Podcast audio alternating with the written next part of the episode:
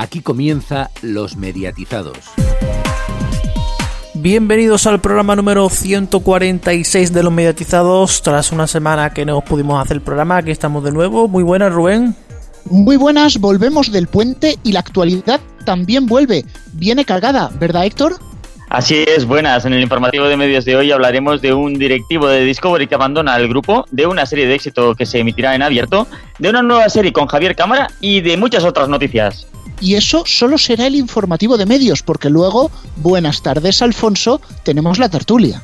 Buenas tardes y cómo no, en una semana como esta hablaremos de Eurovisión principalmente, pero también hablaremos de otros temas como es el estreno de la serie Handmaid's Tale, el cuento de la criada en Antena 3 y la guerra que va a comenzar entre Antena 3 y Tele5 con el estreno de nuevas series como La Catedral del Mar y La Verdad. También TNT se mete en la guerra por producir series españolas. Veremos qué nos trae. Arrancamos ya el informativo de medios en el que contaremos con la presencia de Irene Herrera porque precisamente Irene nos va a contar los movimientos que hay en las sillas dentro de la televisión de pago. Alejandro Flórez deja la dirección de contenidos de Discovery. Efectivamente, Alejandro Flores, director de contenido de Discovery en España y Portugal, acaba de abandonar la compañía tras llegar a un acuerdo amistoso con la dirección. El puesto que ha dejado vacante no ha sido ocupado por el momento. Según ha podido saber el Confidencial Digital, Alejandro Flores inicia ahora una nueva etapa profesional fuera de Discovery Network Iberia, compañía a la que se incorporó en el verano de 2014 con el objetivo de definir la estrategia de contenidos y dirigir nuevos proyectos de producción local apoyadas en el desarrollo y en el crecimiento de los canales del grupo. Fuentes cercanas al directivo cuentan a ECD que su objetivo es asumir nuevos retos profesionales. Hay que destacar que Flores mantiene una estrecha relación con Fernando Jerez, actual director de Cero y de producción propia de Movistar en Telefónica. Cuando se incorporó Alejandro Flores a Discovery, Jerez ya asumía la dirección general de la compañía. También trabajaron juntos en Cuatro y La Sexta. Bueno, cambiamos de tema, hablamos de A3 Media Televisión porque se ha sabido que emitirá en abierto The Handmaid's Tale. Basada en el premiado bestseller de Margaret Atwood, la serie narra la vida distópica en Gilead, una sociedad totalitaria que anteriormente pertenecía a Estados Unidos. Los desastres medioambientales y una baja tasa de natalidad han llevado a que Gilead esté gobernado por un retorcido régimen fundamentalista que trata a las mujeres como propiedad del Estado. Una de las últimas mujeres que aún es fértil es de Fred, criada del comandante, y una de las mujeres forzadas a esclavitud sexual para repoblar en el último intento desesperado este mundo devastado.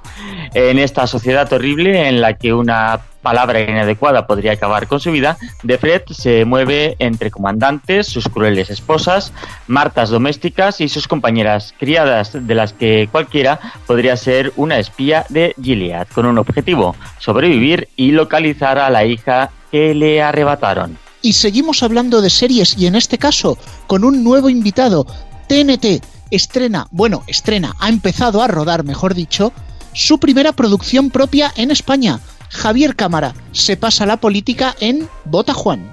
Ambientada en el mundo de la política española, Bota Juan se centrará en la figura de Juan Carrasco, un anodino ministro de Agricultura que, después de una serie de casualidades políticas que despiertan su ambición, decide presentarse a las primarias de su partido y poder así optar a la candidatura a la presidencia del gobierno.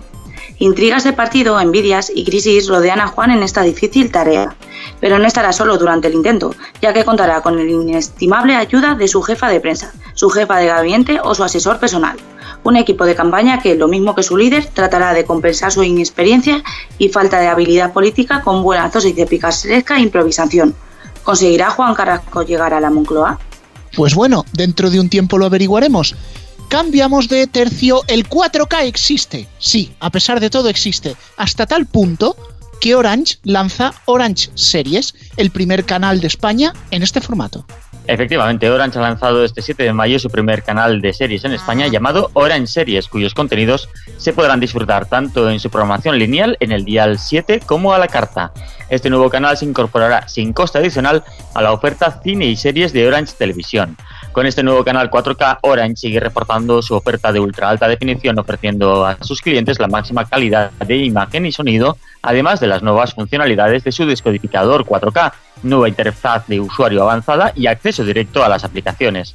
Además, los clientes de Orange Televisión disfrutan del mejor entretenimiento para toda la familia, incluyendo más de 40 canales premium, televisión a la carta y un videoclub que supera ya los 900 títulos, incluyendo títulos de estreno y de catálogo en 4K. Todo esto para ser disfrutado por los clientes de televisión en cualquiera de los dispositivos disponibles, smartphones, tablets, PC, televisiones conectadas como Samsung o LG, eh, a través de Chromecast o en dispositivos de Android TV. Y seguimos hablando de formatos novedosos en lo que a tecnología se refiere. AMC Networks presenta Microcanales, una aplicación gratuita con programas de sus 14 canales temáticos. Efectivamente, AMC Networks lanza en España la APP Microcanales, un servicio permanente gratuito y de acceso universal en el que se podrá disfrutar de tres programas al mes de cada uno de los 14 canales temáticos de la compañía. La aplicación estará disponible a partir del 8 de mayo. Con microcanales, los usuarios podrán conocer una variada muestra de los mejores canales temáticos de AMC Networks, desde episodios de series de AMC o Sundance TV, a películas del canal Hollywood, Dark o documentales de historias u Odisea, programas infantiles de Canal Panda o contenido de producción propia de Canal Cocina y Canal de Casa. Sin olvidar la gran diversidad de formatos de los canales de televisión Blaze, Crimen más Investigación, XTRM y Sol Música.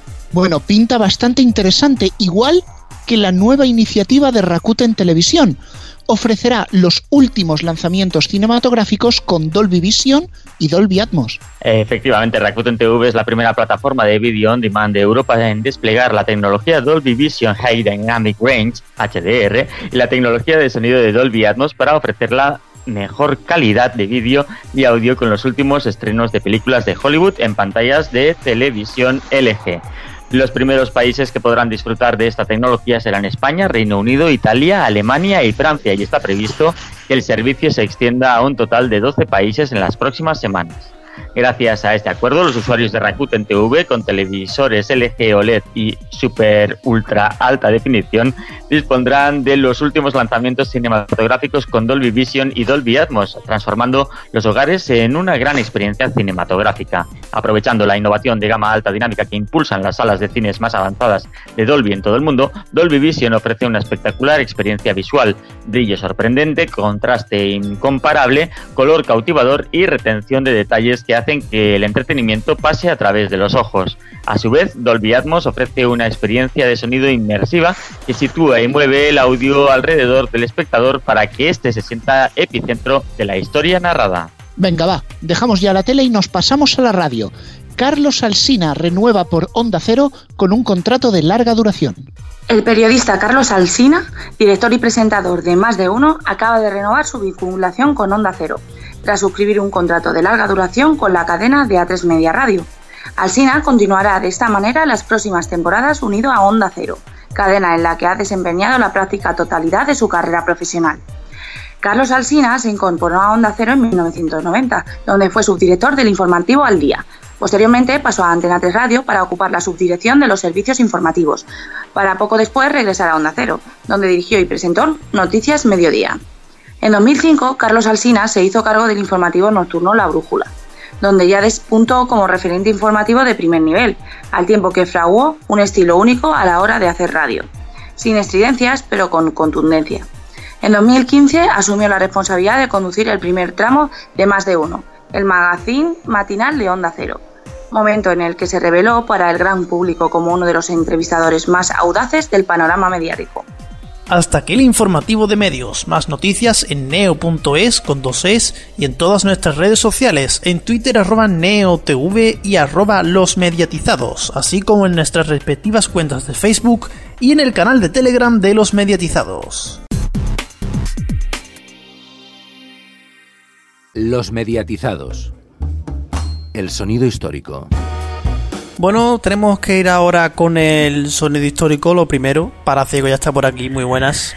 Buenas, Antonio, buenas a todos los compañeros mediatizados. Tenemos preparado esta semana un sonido histórico, pero también tenemos que hacer mención a otra personalidad importante que nos ha dejado en estos días. Pues sí, nos ha dejado recientemente el músico, pintor y dibujante y de todo, Benito Moreno, muy conocido por otras canciones, pero también sobre todo por ser la sintonía del larguero en su momento y actualmente de, del transistor. Sí, la del ra, ra, ra. Sí, la del ra, y como bien sabes también fue el hermano de José Le, el cantante de Los Payos. Pues sí, quede ahí la mención y nuestro recuerdo, pero el personaje del que teníamos eh, preparado esta semana el sonido histórico, creo que cualquiera lo tiene ya en mente.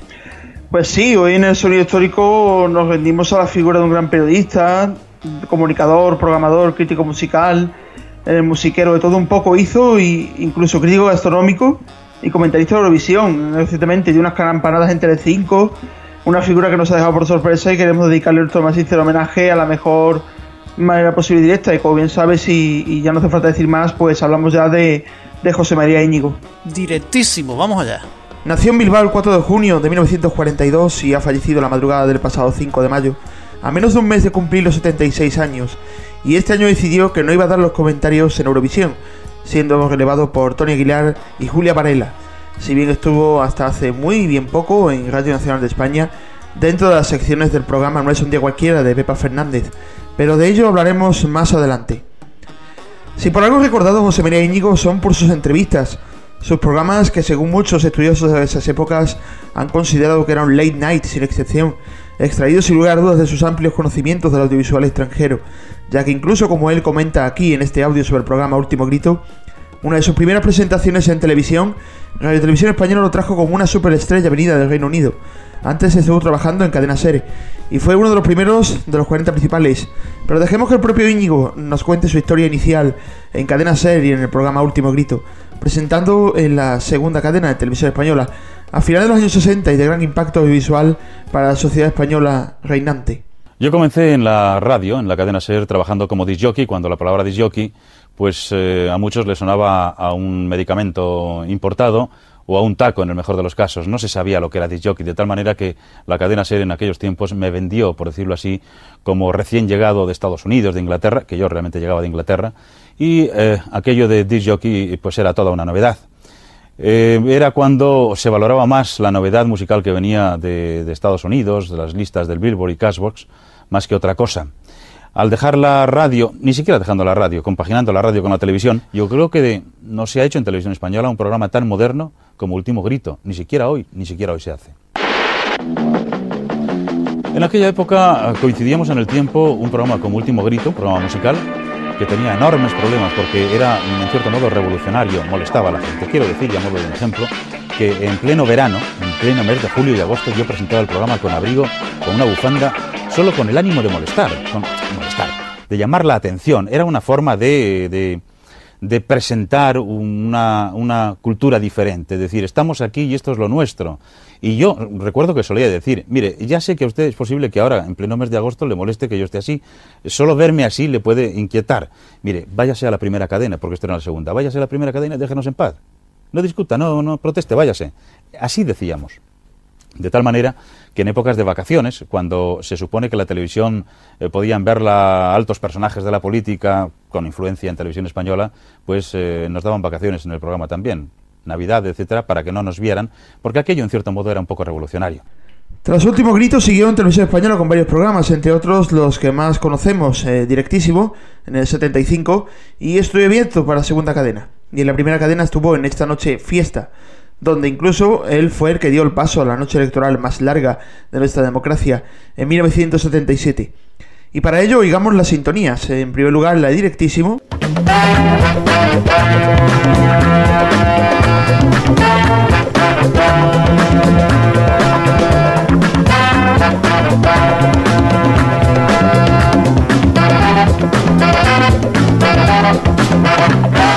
Y en segundo lugar, la de Estudio Abierto.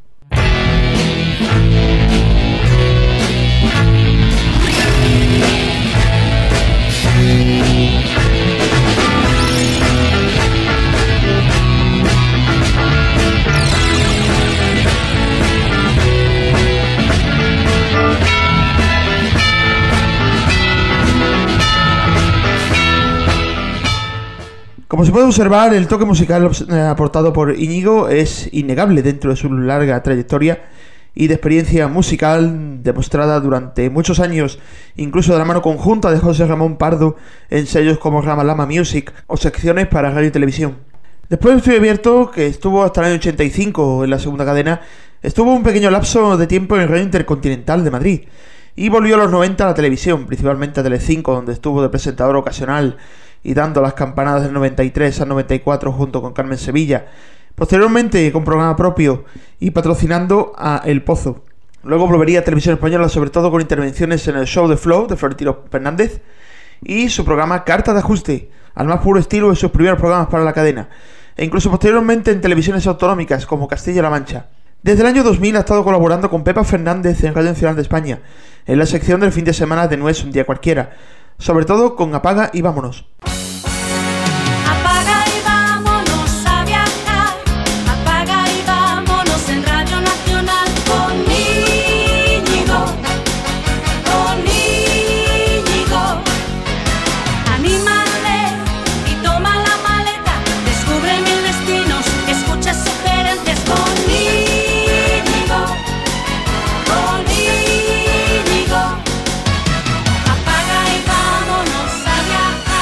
José María, buenos días. Hola Pepa, buenos días, ¿qué tal? Bien, ¿qué tal has dormido? Bueno, a lo que he dormido he dormido bien. Bueno, me alegro. Fresquito, ¿eh? Sí. Oh, y nadie en la calle, no me he encontrado con nadie. Están todos aquí. No me he Fíjate cuántos amigos bejaranos. Bueno, supongo que no solo bejaranos que están Un aquí. programa de viajes donde también hablaba de la gastronomía del lugar e incluso una sección junto con José Ramón Pardo, muchas veces, pues llamada Música de Gasolinera, donde no ponía a muestra su gran experiencia como crítico musical.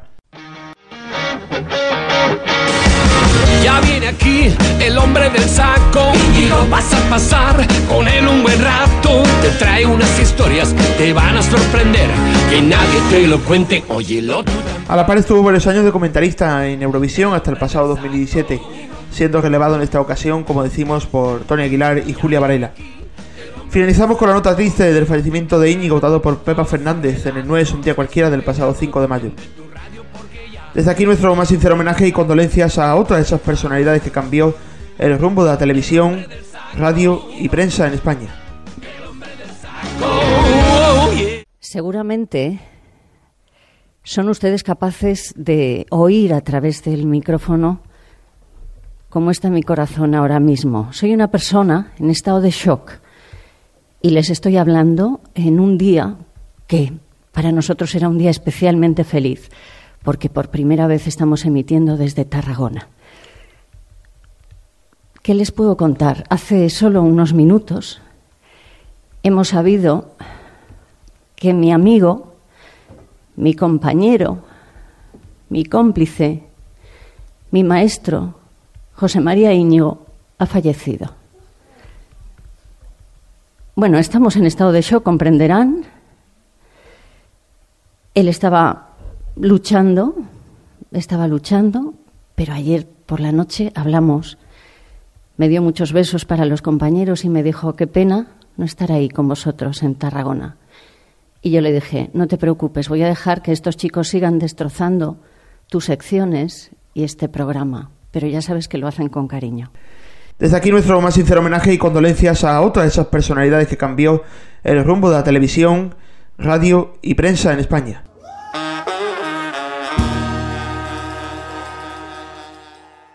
Los mediatizados.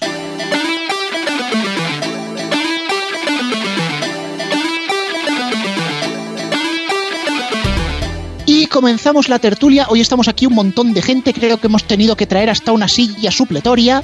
Porque ahora mismo acaba de Cristian. Ya, muy buenas tardes. Hola, buenas tardes, Rubén. ¿Estáis cómoda la silla? Bueno, podría estar mejor. Es la que hay. Pero hay una persona que, porque es nuestro enviado especial en Portugal. Lo sabéis perfectamente, esta semana es Eurovisión. Y para hablar de ello, ¿quién mejor que Pau Cazorla? Pau, buenas tardes. Muy buenas tardes, Lisboetas. Ahí estamos desde Portugal. Bueno, yo creo que lo que estamos todos pensando ya de cara al festival del sábado, ¿qué va a ofrecer España? O sea, ¿cómo es la canción, la puesta en escena? Eh, se ha dicho mucho que es muy simple, que juegan mucho con los cantantes. Dinos tú que lo has visto. Bueno, eh, España mm, desafortunadamente ha podido cambiar quizá Operación Triunfo, ha podido cambiar eh, Televisión Española esa supuesta modernización que ocurrió con Operación Triunfo pero en lo que se refiere a Eurovisión, eh, seguimos sufriendo los mismos males de siempre. La canción, bueno, era una canción que no estaba mal, sobre todo al principio, que salió elegida muy, pr- muy temprano respecto al resto de países. Y claro, eh, Amaya y Fred, evidentemente, toda la relación que ellos tenían me parece un triunfo. En España son muy queridos y, son, son buena gente, etcétera. Claro, eso en Eurovisión importa relativamente poco. Quiero decir, en Eurovisión compiten cuarenta y pico canciones, 26 en una final y tienes que destacar mucho. ¿Qué ocurre? Televisión Española y en este caso Yes Music este año, eh, Tinet y, todo su equipo, eh, hablan mucho pero han hecho muy poco, como casi siempre. Y desde luego la puesta en escena ha sido muy criticada por los periodistas, tanto españoles como internacionales. Y de hecho ahora ya está disponible en, la, web de Eurovisión el, el videoclip con la realización española. Y bueno, es que eso hace aguas por todas partes. En la semifinal del, miércoles, del martes, por ejemplo, en Lituania, que tiene una canción parecida, emotiva, tranquila, y o Irlanda, que también compite en, este, digamos, de rango de, estilo con, con España, nos ha pasado por encima, nos ha dado una bofetada a nosotros, a Televisión Española, a Tinet, a todo el mundo. Y bueno, parece que no toman nota porque Tinet sigue on fire en, en Twitter. No sé, no sé cómo lo veis vosotros. Pues yo, hombre, yo he estado siguiendo un poco lo que se iban comentando estos días y sí, todas coinciden en eso. Lo que no sé hasta qué punto cuánta responsabilidad de televisión española este año y cuánta de Yes Music, por aquello de que Yes Music parece que está muy metida en todo lo que es la organización de la canción este año. Pero bueno, también, también pienso a veces que aquí nos quejamos de todo. Es cierto, el- la otra noche vi en la semifinal de, en la primera semifinal vi la canción lituana y es verdad que es bastante parecida a la española. Sí, eh, la irlandesa es tranquila también, pero bueno, es, es un estilo diferente. Pero bueno, un amor de pareja o eso que se quiere transmitir era la lituana. Pero bueno, ya, ya veremos. Estoy viendo ahora puestas por aquí 8, 10, 12, 14. Veo ya que España, que antes estaba por el décimo lugar, ahora mismo la veo en el decimoquinto. Está la cosa malamente. Yo que, yo que tenía ilusión en que quedásemos de los 10 primeros. y ahora la- sí. la- Sí, es que a ver, el, el- el tema está. La canción es lo que es, o sea, tampoco está, se presta para muchas florituras. Lo que no puedes hacer es empeorarla. O, o- o no hacer todo lo posible por, por- por impulsarla. Y esto es lo que ha pasado con España. Los planos, por ejemplo, son muy abiertos. Eh, a Maya y a Fred, que esa tensión sexual, digamos, o, o romántica, debería alargarse en el tiempo. A los 20 segundos de canción están ya eh, cogidos de la mano y el resto de dos minutos y medio eh, es exactamente lo mismo. Entonces, claro, es lo que se pedía, por lo menos no empeorar la canción o no, no, no, eh, no echarle agua a la canción, o sea, no, no, no empeorarla, no sé. Aquí yo como, como Eurofan resignado ya he perdido un poco la esperanza y mira, ya ni me cabreo, pero mm, no, se podría haber hecho mu- mucho más como se demostró el martes y como se demuestra cada año. Si tú, además, el, el principal problema es que Televisión Española le echa el muerto siempre a la organización, como si nos tuviera nos boicotearan por algún motivo extraño, alguna conspiración.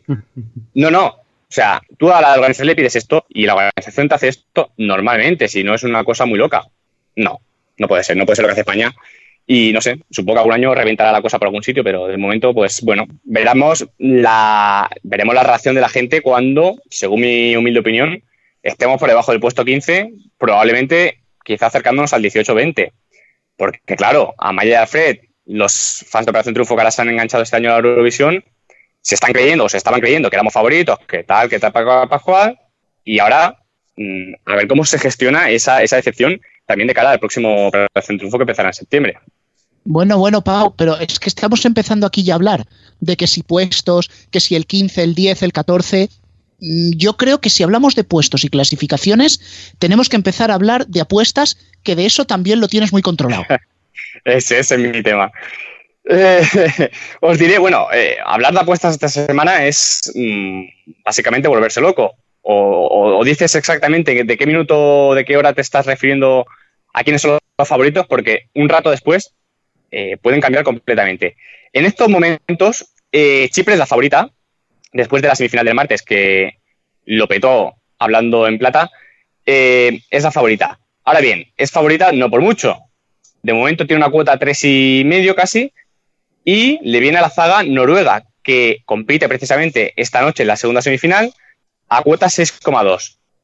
Eh, Israel le sigue, que era la gran favoritísima hasta hace pues prácticamente este lunes, eh, a cuota 8,8 ya. Era muy favorita y está ya a cuota 8,8.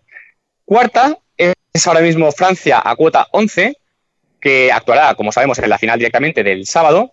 es una canción que yo sinceramente no termino de verle el motivo de por qué es tan favorita, pero parece que está, está, está gustando al público europeo. Y quinta se ha situado tras la semifinal Lituania, a cuota 13. Estas cinco parecen en estos momentos que son las que más posibilidades, que debería estar entre ellas la ganadora final. Pero, como digo, no descartamos nada porque con cada día que pasa, cada semifinal o cada ensayo, las cuotas se mueven una barbaridad y no descartaría que surgiera una nueva novedad. ¿eh? Bueno, bueno, pero estamos hablando de quién puede ganar este año, pero también hay que hablar de la persona que ganó el año pasado, Salvador Sor- Sobral, que he estado a punto de decir Salvador Sobrao porque creo que ha habido polémica. Está muy bien traída esa broma porque sí, la verdad es que ha ido de sobrado y, sobraba. Sobraba el... bueno, no había necesidad ninguna de incendiar Eurovisión a, pocos días de la final cuando se está cuando se están produciendo eh, cuando se está produciendo el concurso. Ayer precisamente hizo unas declaraciones incendiarias al diario público en las que criticaba a la favorita hasta entonces Israel diciendo que bueno era una canción horrible que la puso unos segundos en YouTube porque le salió por publicidad y que la tuvo que quitar. Criticó también a las canciones del año pasado y a las de este, diciendo que por suerte este año no tendría que escuchar las canciones competidoras. Bueno, evidentemente, como podéis imaginar, en la que se ha armado ha sido tremenda. Las primeras reacciones fueron las de la propia Neta, que pasó un poco del tema y dijo que mandaba muchos, mucho amor y muchos saludos a, Salvador Sobral. Pero, por ejemplo, hay otros que se han tomado, evidentemente, mucho peor, como el cantante de, de Croacia del año pasado, que bueno, ha publicado un comunicado en su Twitter, en su Twitter descomunal, o sea, criticando a Salvador Sobral, diciendo que no tenía que haber participado el año pasado, que fue injusto que no eh, participara a los ensayos por su, por su enfermedad, que no se debería considerar un cantante en condiciones después de decir esta cosa. Bueno, le ha atacado eh, quizá extendiéndose un poco, pero es que mm, se lo ha buscado Salvador Sobral. No había necesidad ninguna, ninguna. Y veremos a ver qué ocurre cuando el sábado tenga que entregar el trofeo, probablemente a Chipre, una canción que él decía que Eurovisión y la música no son fuegos artificiales.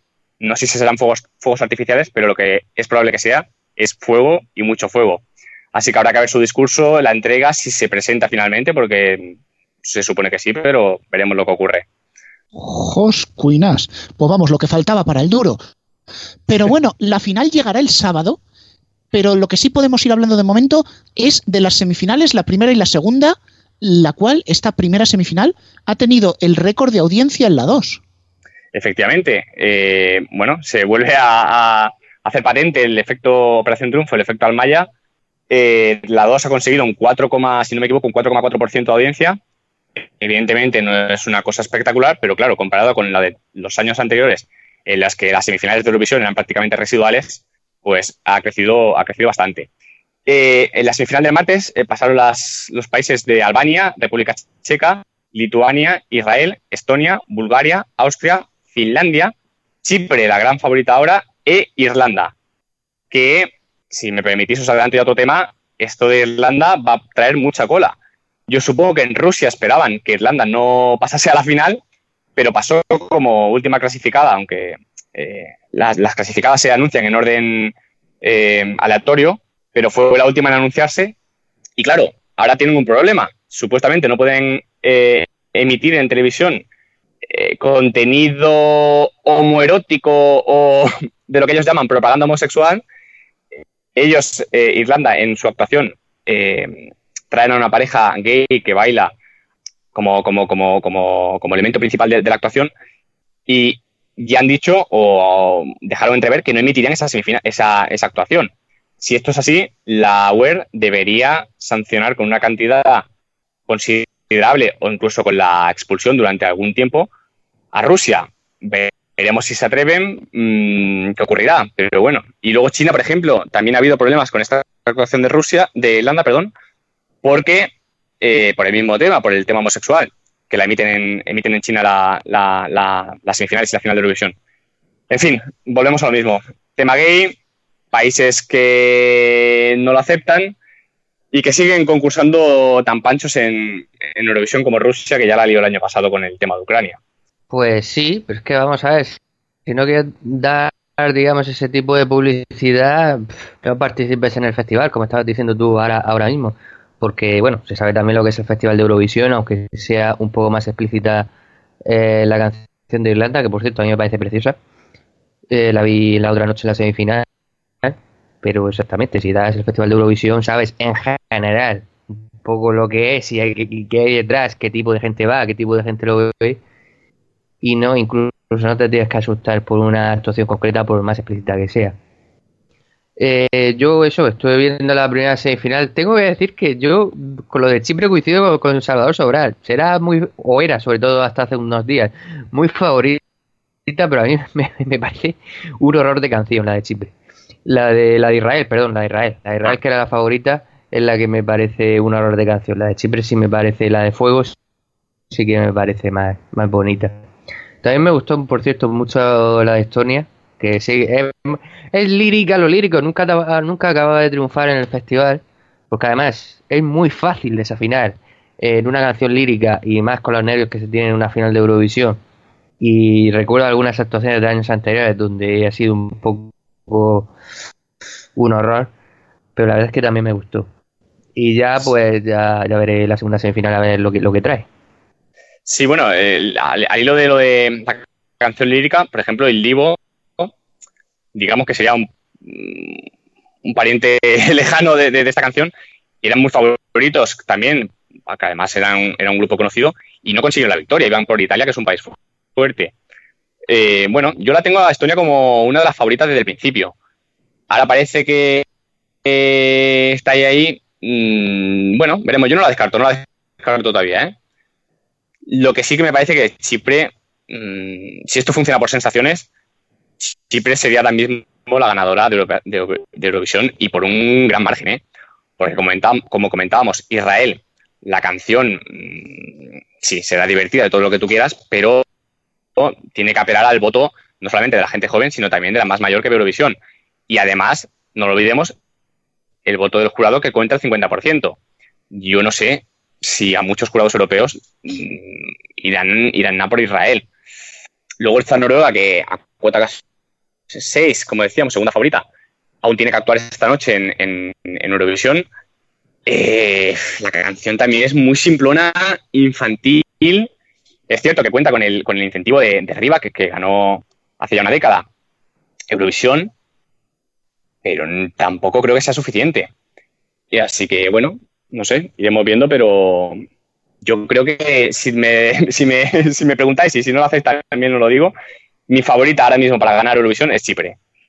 Y España, como he dicho, mm, que está ya cuota más de cuota 90, decimocuarta, eh, eh, la- las va a pasar muy mal, va a sufrir mucho y supongo que Televisión Española puede volver a echar la culpa a Europa y a politiqueo y a bueno, las excusas estas que, que se repiten cada año.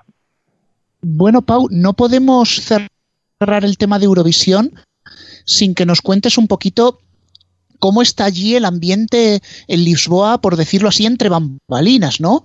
Que si el escenario está bien hecho, qué es lo que se comenta, qué sentimiento hay.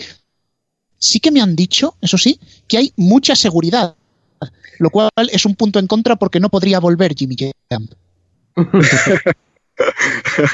Sí, a ver. eh, bueno, en Portugal, claro, yo por ejemplo eh, asistí también al Eurovisión que se celebró en Suecia hace dos años y claro, si lo comparas tanto el país como el ambiente como los eurofans que hay, evidentemente Portugal palidece. En la ciudad, pues bueno, mm. Hablo del ambiente, no de la ciudad en sí, que eso daría para, para otra tertulia que si acaso lo haremos otro día. Pero eso, el ambiente, pues eso, es mm, más bien pobre. La ciudad a mí me transmite cierta tristeza, para, para, para ser honesto. Sí que es cierto que, evidentemente, pues en la zona en la que está el Eurovision, el Eurovision Village, que es la zona, digamos, de día para, para los eurofans, que con ciertas actividades, una pantalla gigante y demás, pues sí hay un poco más de movimiento, pero no se ve ese cariño que se demostraba en Suecia, que incluso, por, por deciros un detalle, en los semáforos se puso, para- como si fuera un sistema para ciegos, se puso el tono de, de canciones eh, famosas de Suecia. Bueno, había, no sé, había mm, gente por la calle que veías que, iban a Eurovisión. No sé, estaba mucho más, mucho más dedicado. Pero bueno, como comentaba, sí, eh, hay cosas muy positivas como por ejemplo el escenario.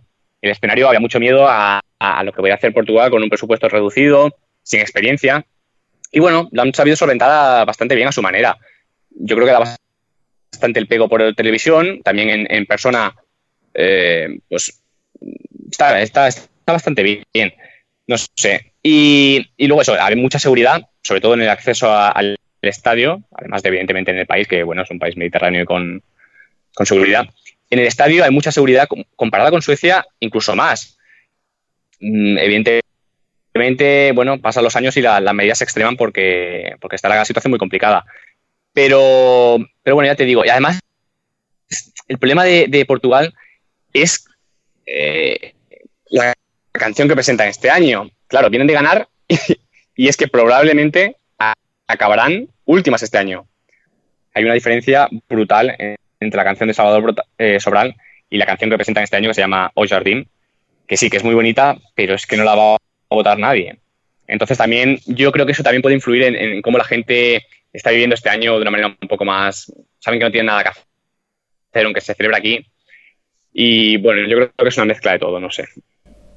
Pues bueno, yo creo que hemos hablado mucho de Eurovisión, hemos hablado largo y tendido, pero llega el momento de despedir a nuestro corresponsal Lisboeta. Pau, muchas gracias por contarnos todo esto.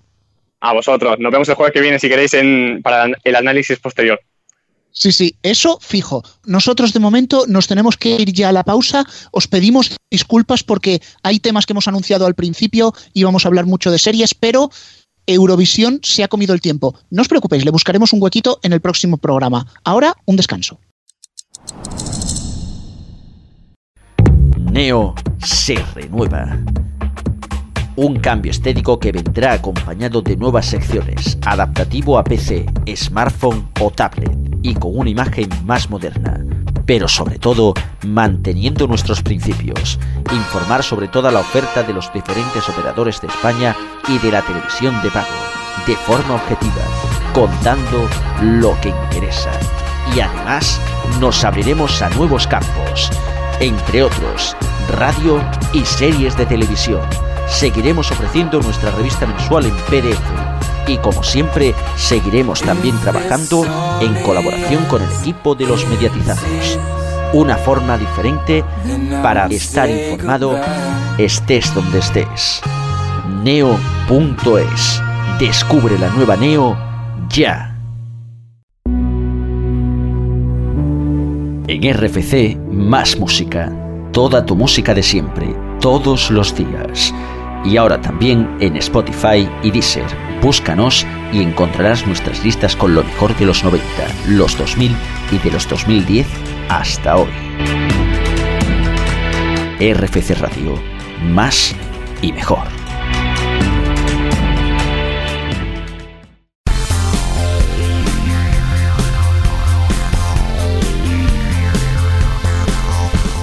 Una semana más la agenda de Neo.es, Héctor, a la espera de saber cuándo estrenarán Antena 3 y Telecinco sus esperadas series La Catedral del Mar y La Verdad, respectivamente, o si en cambio vuelven a hacer un engaño al espectador anunciando la serie y dándoselo un avance, nos vas a contar qué ver desde hoy mismo en la televisión en abierto, en pago y en streaming.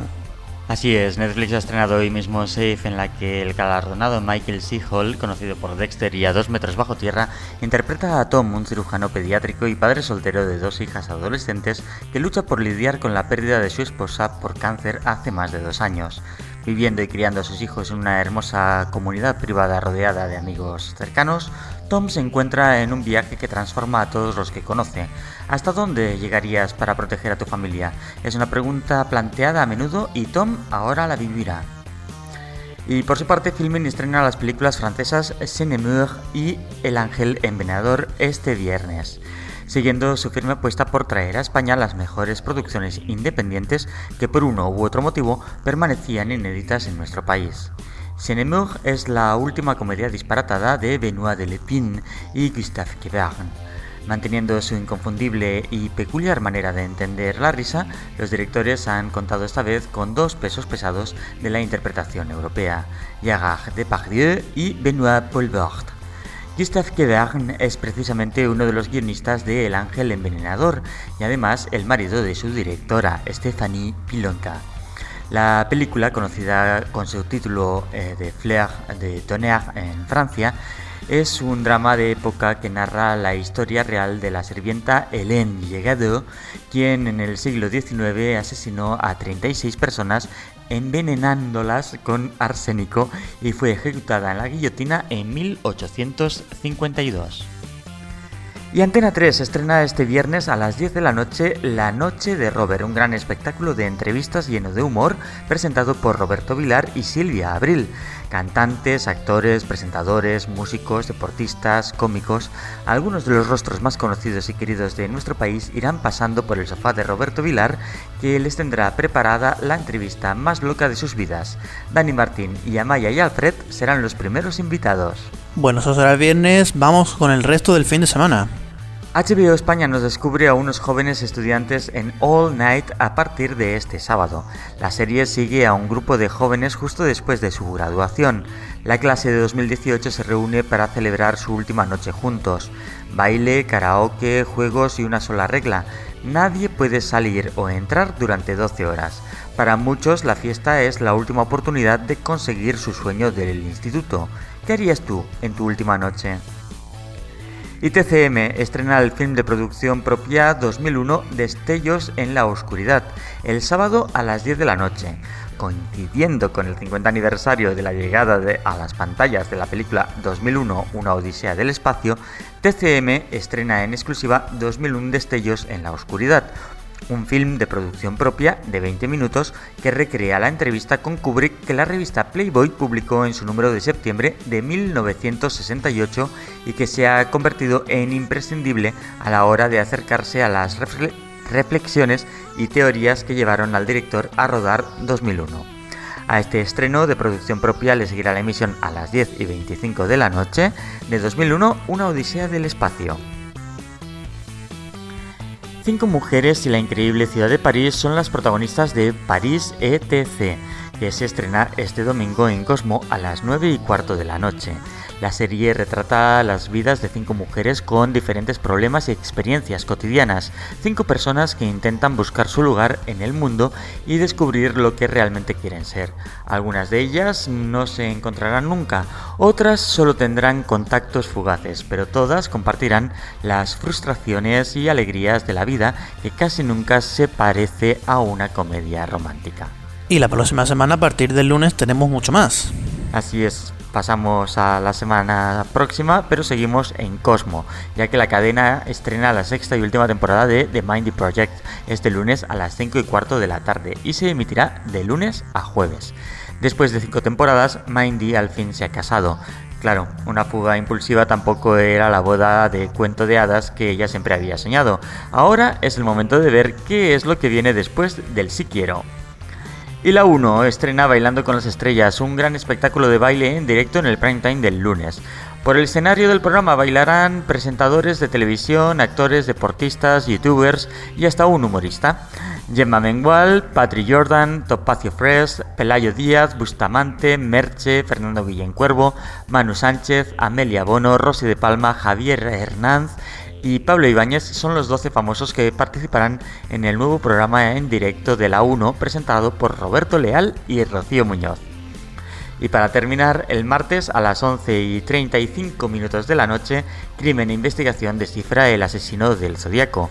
A finales de los años 60 y principios de los 70, el asesino del Zodíaco, uno de los asesinos en serie no identificados más infames de la historia, aterrorizó a Estados Unidos en una serie de ataques mortales que rubricaba con cartas en las que se burlaba de la policía y códigos llenos de símbolos extraños y antiguos enviados a la prensa. Los expertos en justicia penal de la época solo consiguieron descifrar el 25% de sus crípticos mensajes. Bueno, Héctor, has tenido lapsus ahí bailando con las estrellas. Se estrena el martes. Martes se estrena. Vamos ahora con Alfonso que nos va a comentar la agenda deportiva. En la liga llegamos a la jornada número 37. Estamos terminando el campeonato y solo nos queda por saber quién será sexto y séptimo e irá a la Liga Europa. Todos los partidos con algo en juego, un total de 7 y se juegan el sábado a las 6 y media. Destacamos el Betis Sevilla que televisa Movistar Partidazo. En segunda división, Gol y Movistar Partidazo televisan partidos de la zona alta. El canal abierto televisa el sábado a las 4 el Sporting Barcelona, Barcelona B, y el lunes a las 9 de la noche el Cádiz Zaragoza. Movistar Partidazo retransmite el domingo a las 6 de la tarde el Rayo Córdoba. Por último, en la Liga Femenina se llega a la última jornada y se decide la Liga. Tenemos al Atlético de Madrid con 74 puntos, que viaja a Zaragoza, y al Barcelona con 73 puntos, que viaja a Valencia a jugar contra el Levante. Ambos partidos se juegan el domingo a las 4 y los televisa Gol. En el fútbol internacional, al igual que en España, se van acabando las ligas. En la Premier League se juega la última jornada este sábado a las 4 de la tarde. Liverpool, Tottenham y Chelsea luchan por, por dos puestos de Liga de Campeones y Swansea y Southampton por no descender. La Bundesliga también dirá adiós este fin de semana. Se jugará la jornada completa el sábado a las 3 y media. Lo más destacado que queda por saber es si Hof- Hoffenheim o el Leverkusen juegan la Liga de Campeones entre Wolfsburgo y Friburgo quién desciende y quién juega promoción de descenso. En la Serie A se jugará la jornada 37 con todavía varios equipos jugándose el descenso y Lazio e Inter se juegan entrar en la Liga de Campeones. En cuanto al motor, la semana pasada fueron las motos en España y esta semana es la Fórmula 1 quien viene a España. Así es, se disputará el Gran Premio de Fórmula 1 de España que se correrá en Montmeló, como no, el domingo a las 3 y 10, televisado por Movistar Fórmula 1. Pasamos ahora a comentar el deporte polideportivo. En la CB se juega la jornada número 32. El sábado a las 7 se juega el UCAM Murcia Real Madrid, televisado por Movistar Deportes, y el domingo a las 6 y media se disputa el Iberostar Tenerife Barcelona en cero. En cuanto a la NBA, eh, Movistar Deportes está televisando cada madrugada todos los partidos de semifinales de conferencia que ya están terminando, o sea que ya empezamos, arrancamos ya con las finales de conferencia. Y en cuanto al fútbol sala, comienzan los playoffs. Este fin de semana se juega el primer partido de cuartos de final. Teledeporte retransmite el Río Renovable Zaragoza-Barcelona el sábado a las 1 y cuarto. Y cerramos con un avance de la semana que viene. La semana que viene, sin duda, la cita será el miércoles a las 9 menos cuarto de la noche, la final de la Liga Europa que disputarán Atlético de Madrid y Olympique de Marsella, televisada por Bein Sport.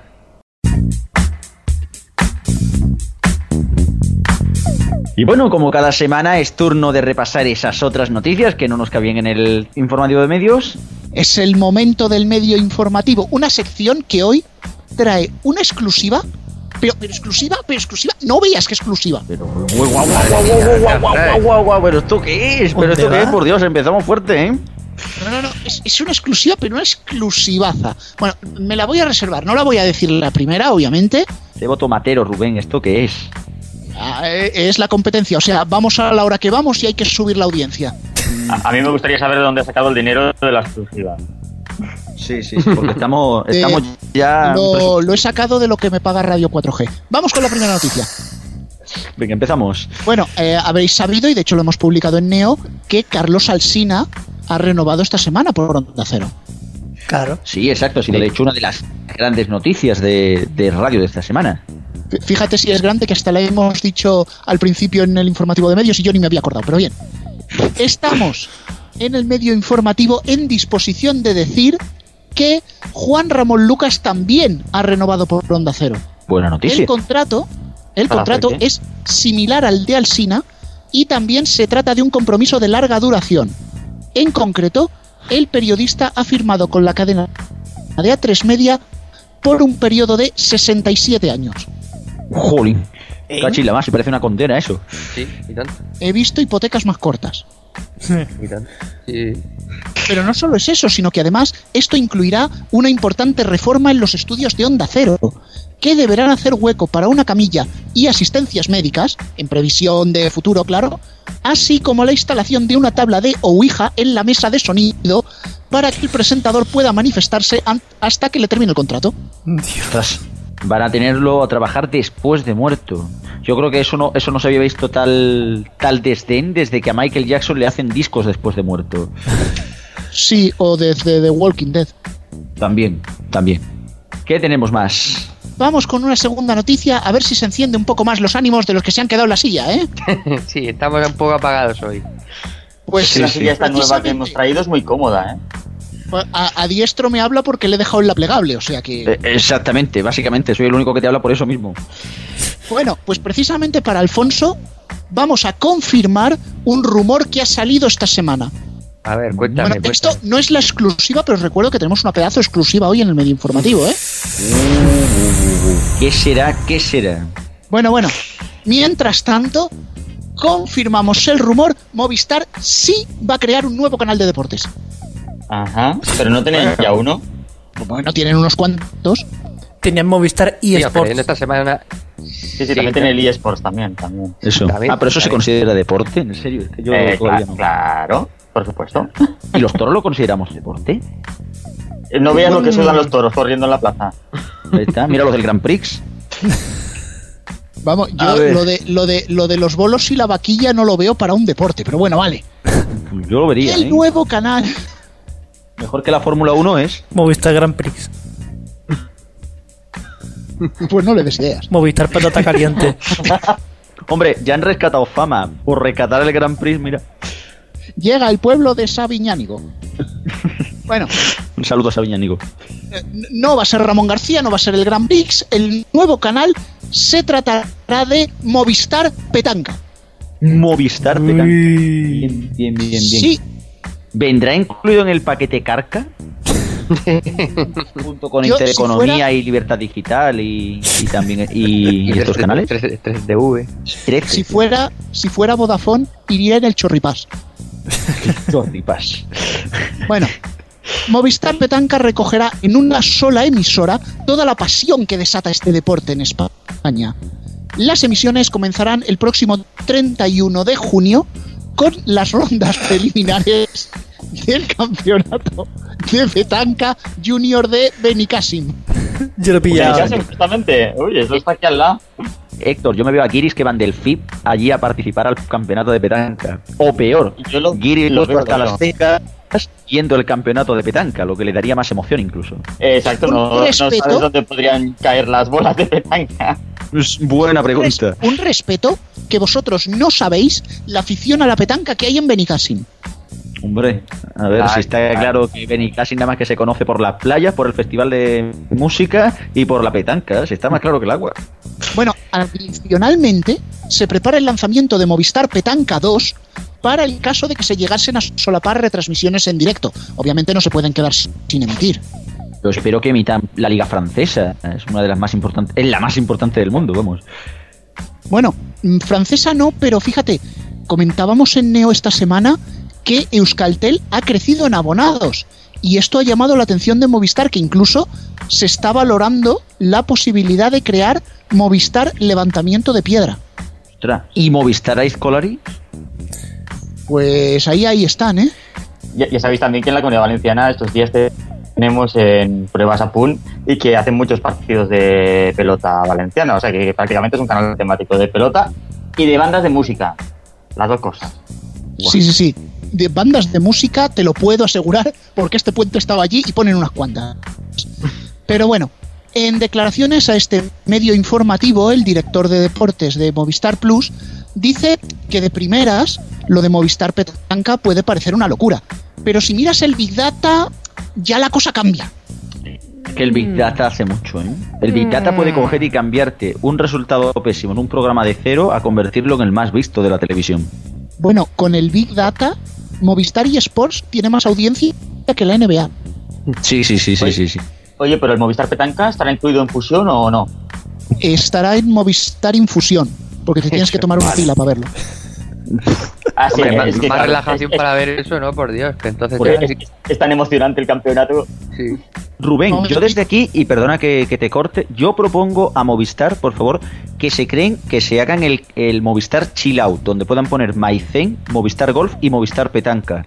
Porque esos con esos. Ah, bueno, y Eurosport, los días El que snooker. pon- ponen el billar y los dardos. Si hacen eso, van a coger un montón de abonados seguro. El snooker, Vale, tío, vale, es la clave. Va- vamos a ver, no nos relajemos tanto, no nos relajemos tanto, que yo todavía tengo guardada una pedazo de exclusiva. Suéltala de anda. que tengo que decir, que la voy a soltar aquí en el medio informativo. Pero, pero, pero, el audio, el audio, el audio. que dejar, ¿eh? Exclusiva. Ese, precisamente. Eh, Ese. Bien. Antes que eso, vamos a ir con una medio noticia breve. Sabéis que Sky esta semana se ha lanzado en el dispositivo Chromecast. Y es que el, el Roku, el descodificador de Sky, pues ha sido un poquito fracaso. No me extraña. Pero para contrarrestar eso, Sky está preparando su propio Chromecast, un aparato cuyo nombre provisional es Cascajocast. Cascajocast. Eso, fua, eso, eso tiene pintaza, ¿eh? Sí. Pintaza de prenderle fuego, digo, pero vamos. A ver. Bueno, bueno, a ver, ya sabemos de él algunos detalles. Como que tendrá capado el acceso a la aplicación de YouTube, a la de Netflix, Zombie, Dailymotion y muchas otras más. Incluso se ha rumoreado que también podría tener capada la aplicación de Sky España. Bueno, pues, Pregunta. Con tanto capamiento parece un descodificador de Movistar. O bueno, o podrían coger y podrían hacerlo como funciona eh, Sky en Chromecast, que le cambias el audio y se bloquea. Unos cracks. vamos. No, pero Y esto vamos. es verídico, ¿eh? Si cambias el audio se bloquea. A ver, lo de que se bloquee el audio puede parecer malo. Pero si miras el Big Data, Eso. Es una puta mierda. Pero bueno, lo, lo mm, tanto monta, monta tanto Sky como Movistar con su Big Data, básicamente. bueno, esas son las cosas que tiene el Big Data. Y ahora sí, chavales, por favor, todos en pie. Llega el momento de la gran exclusiva. ¿Qué? A ver, a ver. ¿Qué será? ¿Qué A ver, será? que- que- que- que no, no, no sé, no sé qué puede ser. No sé. Lo voy a ¿Más decir aquí, lo vamos a ¿Más decir antes que nadie. España no va a ganar Eurovisión. Bueno, qué, qué ¿En grandísima serio? sorpresa. No, no, no me lo puedo creer. No sé, yo no me lo esperaba. eh, Confiaba tanto este año. Yo confiaba muchísimo ¿eh? en estos dos. Si, si hacen una pareja perfecta. Eso que le dices, eso que le dices a, a alguien cuando en el fondo por dentro te estás cagando en sus muertos porque te querías tirar a, a esa persona. Si hacéis una pareja perfecta. Claro. Un mo- momentito. Menos cachondeito, ¿eh? Esto es un pedazo de exclusiva. Estamos aquí dando la noticia antes de que se produzca. ¿Y sabes lo que es eso? Eso es periodismo. Más periodismo. No, no, eso es Sandro Rey. Eso es periodismo. Hecho lo que todo periodista quiere, adelantarse a la noticia. Así que darme un aplauso todos ahora mismo. Ahí tienes un aplauso. Uno. Sí, y unas décimas de otro. Una, uno y medio, como mucho. Pues sí. Bueno, vamos a ir ya despidiendo este medio informativo que se nos ha ido bastante la olla. Y ahora lo que se nos va a ir es la gente. Héctor Prades, conexión con Castellón. Muchas gracias. Gracias a vosotros, hasta la semana que viene.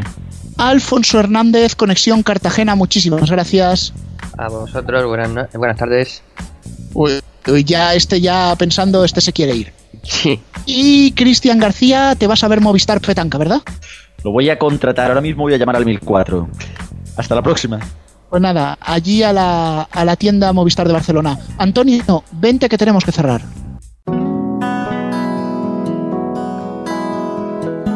Bueno, Rubén, que nos hemos quedado sin tiempo.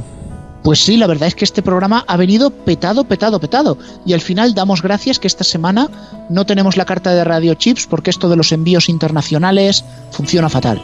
Ahí está, que contábamos ya que no iba a estar, que no es que le hayamos hecho un ERE y lo hayamos y por falta de tiempo no, no tenga más de chip, no. Bueno, bueno, es que ya echar al colaborador estrella tendría mala gaita. Pero bueno, como sabéis, toda la música que suena aquí es Creative Commons, la podéis descargar y tenéis la lista de canciones en el podcast. Gracias a todas las emisoras que nos emiten cada semana y por supuesto a todo el equipo y a todos vosotros por estar ahí. Hasta la semana que viene. Y no os olvidéis que podéis seguir informados en Twitter y en Facebook, arroba neotv, arroba los mediatizados. Adiós.